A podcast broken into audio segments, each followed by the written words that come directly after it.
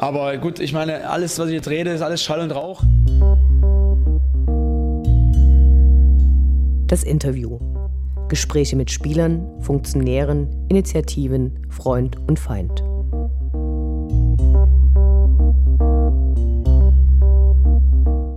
Ich spreche heute mit Jens Umbreit, der schon seit 23 Jahren für Radio Dresden die Spiele von Dynamo Dresden kommentiert und seit knapp einem Jahr das Gesicht und der Gastgeber von 1953 der Dresdner Fußballtalk ist. Dabei gilt er für viele als Kultfigur, vor allem, weil er in seiner journalistischen Arbeit immer sein schwarz-gelbes Herz hören lässt. Wir freuen uns sehr. Hallo. Grüß dich, freut mich hier zu sein. Freue mich, danke für die Einladung. Lass uns ganz vorn anfangen. Wann kamst du mit Dynamo in Verbindung? Gab es ein Schlüsselerlebnis? Mm, in Verbindung kam ich ja, mein erstes Spiel war 1983, Dynamo Dresden gegen den FCK Markstadt. Damals war ich mit meinem Papa im Stadion. Dynamo hat 2 zu 1 gewonnen. Ich war davor schon begeisterter Hörer. Gab es immer im DDR-Rundfunk so eine Konferenz, genauso wie natürlich äh, im damals Westdeutschen Rundfunk und ich habe Radio geliebt, habe die Konferenzen gehört und wollte damals als kleiner Knopf schon wissen, wie spielt der Verein aus meiner Stadt und dann irgendwann wollte ich auch mal ins Stadion und das hat mich so mitgenommen, mit äh, begeistert. Also das erste Europacup-Spiel damals gegen Malmö FF, 4 zu 1. Und diese Europacup-Abende, dieses Flutlicht, die Giraffen. Und das hat mich nie mehr losgelassen. Und seitdem habe ich den schwarz-gelben Virus in mir. Und wie bist du dann zum Radio gekommen? Zum Radio, naja gut, äh, ich habe äh, eigentlich immer Radio gehört. Ich habe auch immer äh, geguckt, was die Menschen dazu machen. Ich wollte eigentlich schon als kleiner Knopf, also so mit neun, zehn Jahren irgendwie so in die Richtung. Und 1993 habe ich mich dann bei einem Sender Radio Dresden, der damals gerade mal on air gewesen ist, also an äh, Senderstadt hatte, äh, beworben und habe gesagt, okay, das wäre mal was und habe mich quasi als Praktikant beworben und zwei Monate später war ich dann Praktikant bei Radio Dresden und ja, jetzt bin ich immer noch dort.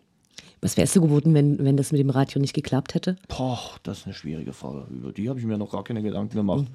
Verkehrspolizist Becker, nee, äh, das garantiert nicht. Also ähm, mich hatte immer sowas gereizt. Vielleicht irgendwas im Sportmanagement, keine Ahnung. Also irgendwas äh, wollte ich schon immer mit dem Fußball zu tun haben. Nun bin ich fußballerisch aktiv, immer eher limitiert. Ähm, deshalb hätte es für eine äh, aktive Fußballerkarriere maximal bis zur siebten äh, Liga gereicht. Also ja, vielleicht was im Sportmanagement, was anderes habe ich mir jetzt noch nicht so große Gedanken gemacht. Also ich brauche eigentlich nicht den puren Bürojob ich brauche immer das Auf und Ab, also mal Bürojob, aber dann auch muss ich mal raus sein. Ich muss Stadionluft atmen, ich muss äh, irgendwelche Kabinengänge schnuppern und äh, ja, über das äh, berichten können. Das ist eigentlich die Faszination schlechthin. Ja, über das andere habe ich mir nie Gedanken gemacht. Du hast eine sehr markante Stimme mit einem hohen Wiedererkennungswert. Machst du Stimmübungen? Äh, ja, jein. Also früher definitiv, jetzt äh, weniger. Äh, ich sollte es vielleicht wieder häufiger machen. Was man bei mir immer so schön raushört, ist, äh, dass man weiß, wo ich herkomme. Und das ist Dresden, die Stadt, die ich liebe. Stört dich das? Ähm, früher ja, äh, jetzt nicht mehr. Also jetzt kann man das ruhig wissen. Also da darf man ruhig wissen, ich komme aus dieser Stadt und äh, darf ja dann auch über den Verein aus dieser Stadt äh, berichten und das kann man ruhig raushören. Wie können wir uns deinen Arbeitsalltag vorstellen? Wie sieht der aus? Oh, oh, schwierig. Also ähm, es, es, es, gibt ja jetzt nicht so die klaren Zeiten, also dass ich sage, okay, 9 Uhr fange ich an und äh, 18 Uhr höre ich auf und dazwischen ist eine Mittagspause.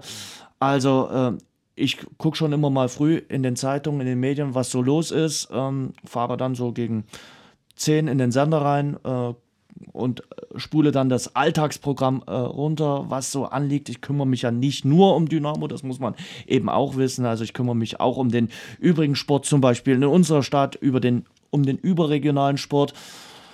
Und dann geht das bis tief in den Abend hinein. Also wenn zum Beispiel Champions League ist, wenn äh, andere wichtige Sportereignisse am Abend anfallen, darum kümmere ich mich dann auch. Und manchmal ist dann kurz nach Mitternacht Schluss. Genau, ich hätte ich jetzt gerade noch erwähnt, dass du äh, eben auch der Sportchef bei ja. deinem Radio bist. Äh, welche, welche anderen Sportarten schaust du dir gerne an? Welche anderen Sportarten ich mir gerne anschaue? Also Eishockey liebe ich. Ich liebe American Football. Äh, das ist eine Sportart, die mich komplett fasziniert neben dem Fußball. Ich gehe aber auch gerne mal zum Volleyball hier in Dresden. Die Mädels sind ja nun unheimlich erfolgreich. Das sind so Sportarten, die ich mag. Ich mag auch Einzelsportarten, also ich sag mal Leichtathletik Wintersport, Skispringen, Biathlon, ja, äh, aber nicht in der Fülle, wie ich es mir vielleicht früher angeguckt habe. Also äh, diese Überdosis an Wintersport gebe ich mir jetzt aktuell nicht mehr. Magst du Snooker? Ähm, weniger. Ich bin auch äh, kein äh, Dart-Fan zum Beispiel. Um äh, Silvester herum haben ja, hat ja die, das halbe Land Dart alle, geschaut. Alle sind durchgedreht. Oder ja. alle sind irgendwie durchgedreht. Ich nicht. Also äh, da vom Dart-Virus habe ich mich bislang noch nicht anstecken lassen. Wie gesagt, American Football, Eishockey und auch gerade dann die amerikanischen Sportarten, Basketball. Ich versuche es immer wieder mit Baseball, habe dazu noch keinen richtigen Drang bekommen oder noch keinen richtigen Grad. Aber das ist das, was mich neben dem Fußball fasziniert. Aber Fußball ist die klare Nummer eins. Du hast in einem Interview mit dem Kreisel, dem Stadionmagazin von Dynamo, mal gesagt, dass du versuchst, eine außenstehende Position beizubehalten, damit du auch äh, kritisch und mit Abstand berichten kannst. Wie geht es dir bei Negativmeldungen und hast du das Gefühl, dass unsachlich über Dynamo berichtet wird?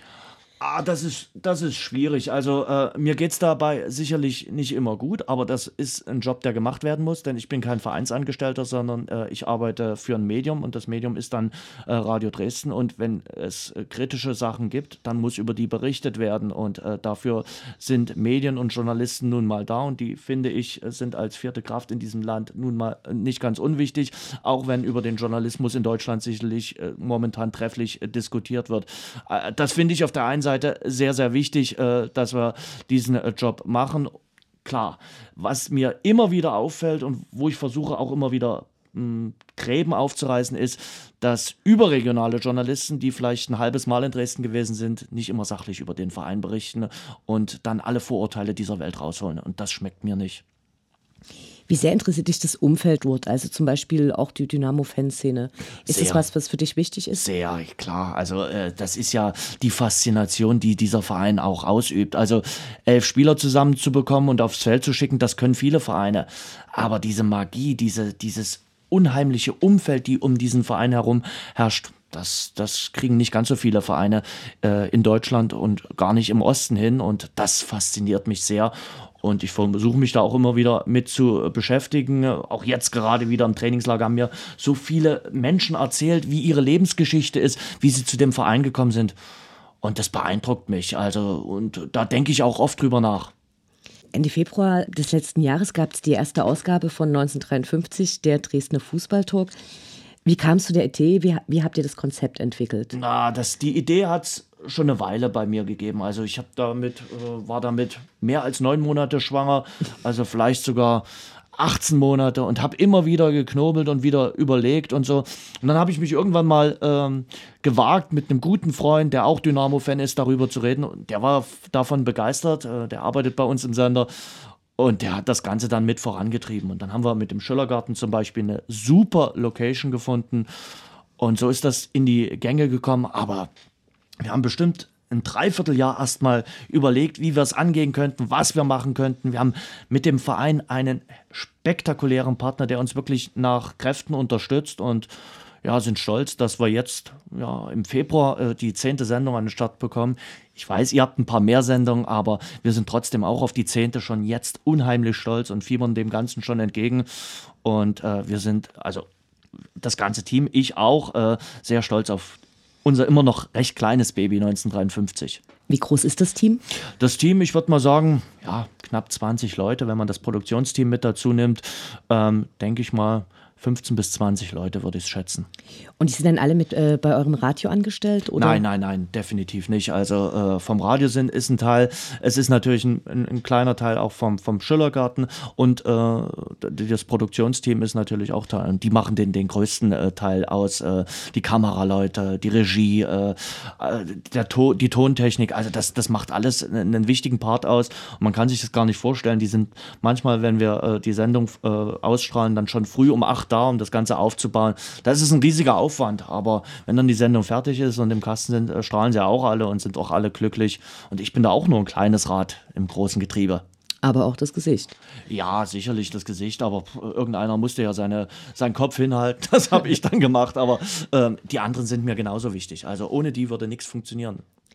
Wie plant ihr die Sendung? Hast du zuerst eine Idee und dann sucht ihr die passenden Gäste aus oder schaut ihr in den Spielplan und sagt, jetzt steht eine brisante Partie an oder sucht ihr erst ein Thema und schaut dann, was es irgendwie dazu gibt? Das ist ganz, ganz unterschiedlich. Also wir haben eigentlich feste Termine, weil äh, zum Beispiel auch der, unser Produktionsteam nicht zu jedem Termin kann. Äh, das muss man auch dazu sagen, weil alle, alle, die an 1953 arbeiten, manchmal oder meistens noch einen anderen Job machen. Äh, das muss man ganz klar sagen. Also wir, wir planen die Sendung äh, schon, die Termine schon vorab und dann gucken wir, was wir da machen könnten äh, zu dem nächsten Termin oder zum übernächsten Termin. Da haben wir dann schon immer mal ein paar klare Vorstellungen und dann gucken wir, welche Gäste wir kriegen können. Äh, es ist jetzt nicht so, dass das ist, äh, dass, dass man da keine Absagen sich einholt. Das sind manchmal äh, ungewollte Absagen, weil irgendjemand nicht kann, weil zum Beispiel Ferien sind oder äh, weil er einen anderen Termin hat. Und dann muss man sich immer nach Alternativen umschauen. Das ist nicht immer einfach, aber das ist auch immer eine Herausforderung. Wie weit im Voraus plant ihr? Ähm, wir sind gerade an der Planung der nächsten Sendung. Die übernächste Sendung haben wir auch schon eine Idee, aber da will ich noch gar nicht so sehr in die Tiefe greifen, weil wenn das dann nicht funktioniert, dann habe ich hier Sachen verraten, die dann nicht klappen. Äh, an der nächsten Sendung sind wir konkret an der Planung, definitiv. Ja, ich bin jetzt aus dem Trainingslager zurückgekommen und äh, da geht es jetzt schon in die Tiefe. Wie schwierig fandst du den Wechsel zwischen Radio, in dem man nur deine Stimme hört, und dem Videoformat? Komplett schwierig. Und das sagen mir auch heute Leute noch, äh, jetzt nach, nach der neunten Sendung sagen sie, ja, du hast es aber jetzt schon ganz gut hinbekommen. Das bedeutet ja nach der ersten Sendung, naja, da hat man das schon gemerkt. Also ich bin äh, sicherlich jetzt nicht äh, der Fernsehmann, ich habe sicherlich jetzt auch nicht das markante äh, Fernsehgesicht, äh, aber ähm, ich versuche ja die Leute auch mit Inhalten zu äh, begeistern und äh, nicht ich bin, bin wichtig, sondern die Gäste sind wichtig und vor allem das, was sie zu sagen haben. Aber ich versuche mir mittlerweile Mühe zu bekommen äh, oder Mühe zu geben, zu gucken, in welche Kamera ich gucken muss, wo das Licht gerade an ist. Denn das ist äh, wirklich immer noch eine Schwierigkeit für mich, aber auch das werde ich lernen. Ich gebe mir Mühe, das in den nächsten zehn Sendungen hinzubekommen. Und äh, ja, das Produktionsteam hilft mir dabei nach bestem Wissen und Gewissen.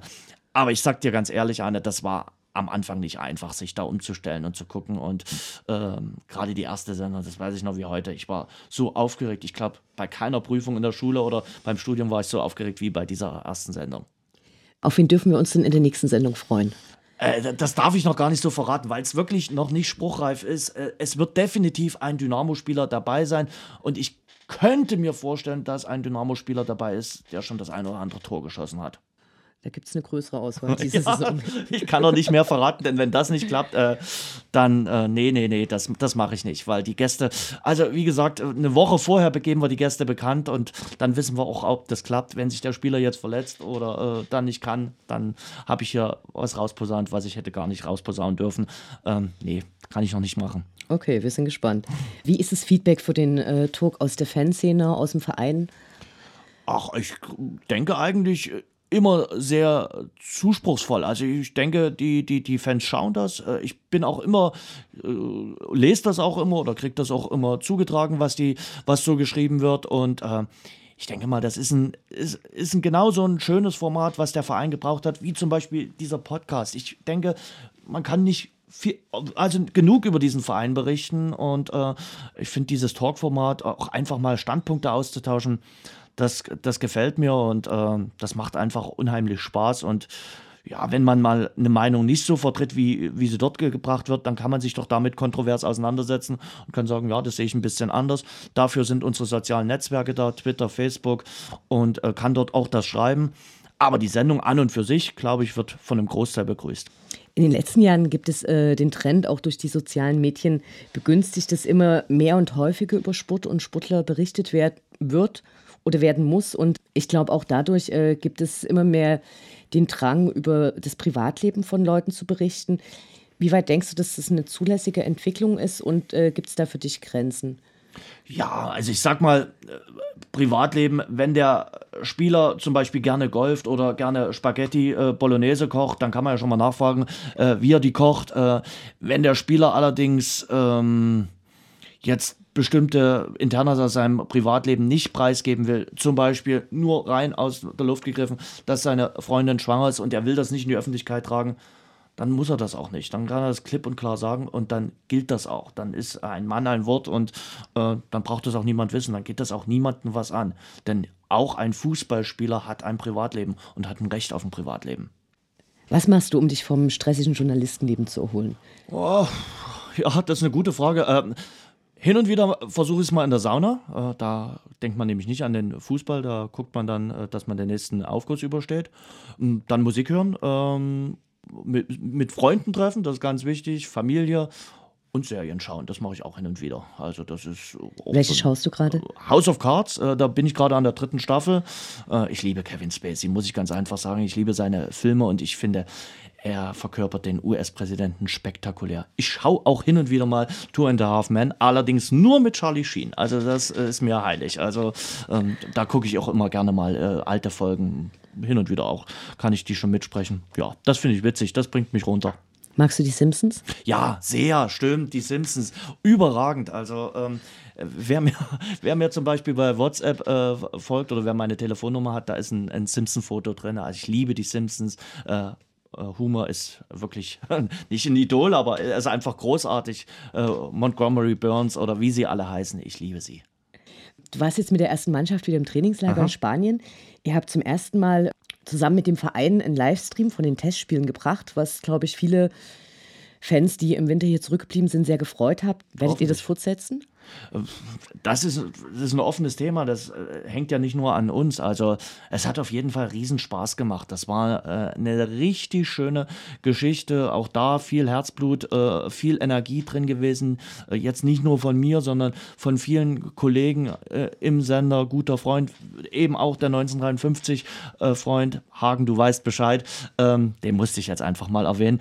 Ähm, hat sich da wirklich engagiert und gekümmert und äh, beteiligt. Und äh, dann war das erste Spiel, ich sag mal jetzt noch nicht die ganz große Königsleistung, weil wir da wirklich ein paar Probleme auch mit der Produktionsfirma hatten. Man soll zwar nicht ablenken von eigenen Fehlern, aber es war wirklich so. Aber das zweite und dritte Spiel haben dann wirklich richtig gut funktioniert und da waren wir dann schon erleichtert, würde ich mal sagen. Aber ich muss auch sagen, ich hatte auch spektakuläre Co-Kommentatoren. Also was Ralf Minge, äh, Patrick Wiegers und auch Justin Eilers dort abgelegt haben, erste Sahne. Es hat mir richtig Spaß gemacht. Ich bin ja so ein Verfechter von äh, Co-Kommentatoren. Ich finde das auch beim Fernsehen ganz, ganz wichtig. Wird in Deutschland aus meiner Sicht viel zu selten gemacht. Ein Spieler oder ein, ein, Trainer oder ein Sportdirektor können so viel Input dir geben, die du, den du als Kommentator gar nicht bringen kannst. Und es war einfach richtig gut. Ja, dann hoffen wir, dass es eine Fortsetzung gibt. Welchen Spieler aus dem aktuellen Kader würdest du gerne öfters auf dem Platz sehen, auch wenn Uwe Neuhaus dafür bekannt ist, nicht so oft an der Mannschaft rumzuändern? Ach, das, das ist schwierig. Ich will mir jetzt hier äh, mich nicht unbeliebt machen. Wer in der Hinrunde jetzt nicht ganz so häufig gespielt hat, äh, zwar seine Einsätze hatte, aber am Schluss dann auch nicht mehr. Und weil er auch gerade erkrankt ist und weil ich hoffe, dass er bald wieder fit ist, ist Nils Teixeira, dem wirklich Fall. gute Besserung wünsche, der jetzt wieder mit einem leichten Lauftraining anfangen kann und dem ich einfach die ganz fest die Daumen drücke, dass er bald wieder die Außenbahn hoch und runter rennen kann, weil er auch einen Feinhumor hat. Ja, Yannick Müller ist auch so ein äh, Spieler, der in der letzten Saison, in der letzten Rückrunde viel, viele Einsatzzeiten hatte, und ein bisschen verletzt war und der, der ja auch so flexibel einsetzbar ist, der die Sechserposition spielen kann, der eine Innenverteidigung spielen kann und auch ein guter Typ ist. Wobei, man muss ja sagen, an der Innenverteidigung, wenn die gesund sind, wer will an äh, Mocky und äh, Hefele jetzt einfach rütteln? Die haben ihren Job Sehr richtig schwer. gut gemacht. Abschlussfrage. Wie schätzt du das Team ein? Äh, denkst du, dass Dynamo Dresden den Aufstieg vorzeitig schafft oder bist du bei sowas eher Pessimist und wartest das ab? Ich bin grundsätzlich eigentlich der geborene Pessimist. Das muss ich wirklich dazu sagen. Aber ähm, dieser Trainer diese Mannschaft lässt mich in dem Glauben, dass der Aufstieg nicht erst zu Pfingsten bewerkstelligt wird, weil ich habe auch ein ganz anderes Gefühl nach diesem Trainingslager als nach dem im Vorjahr. Das muss ich ganz einfach sagen, weil teilweise die beteiligten Personen andere sind.